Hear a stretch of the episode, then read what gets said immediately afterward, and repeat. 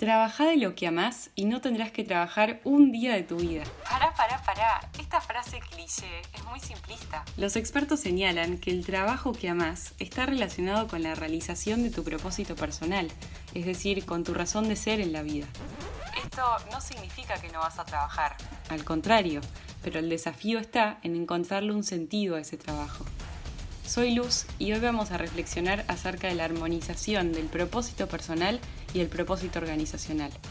Carlos Rey e Iván Malvasic, expertos en comportamiento organizacional, escribieron un artículo sobre esta cuestión, en el cual vamos a basar nuestro análisis.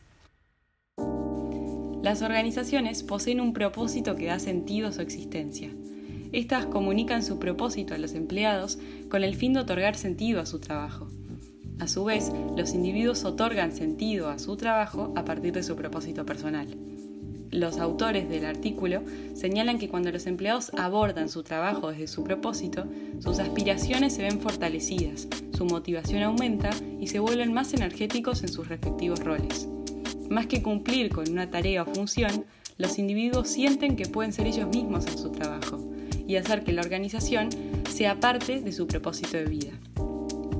Cuando una compañía contrata a un individuo, contrata más que un particular cúmulo de conocimiento y herramientas.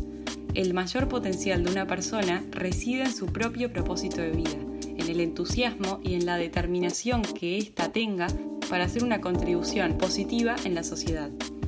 El principal activo de una organización es el propósito personal de cada uno de sus empleados y la aspiración de estos en dejar una huella.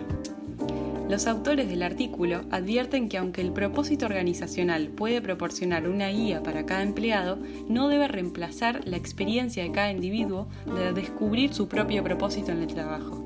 Ahora bien, ¿cómo pueden hacer las organizaciones para lograr sinergias entre el propósito organizacional y el propósito personal? Los expertos recalcan que la organización puede reconocer y mostrar en representaciones concretas el impacto de los empleados hacia la organización y sus beneficiarios, ayudar a los empleados a encontrar su propósito en el trabajo, concientizar y aceptar el propósito de cada empleado, contratar empleados que tengan un propósito personal compatible con el de la organización y descubrir los propósitos que ya existen en los individuos de la organización.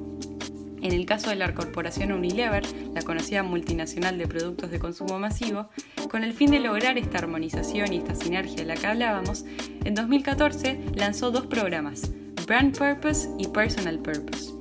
El primero tuvo el objetivo de transmitir el propósito organizacional a todas las marcas de la organización.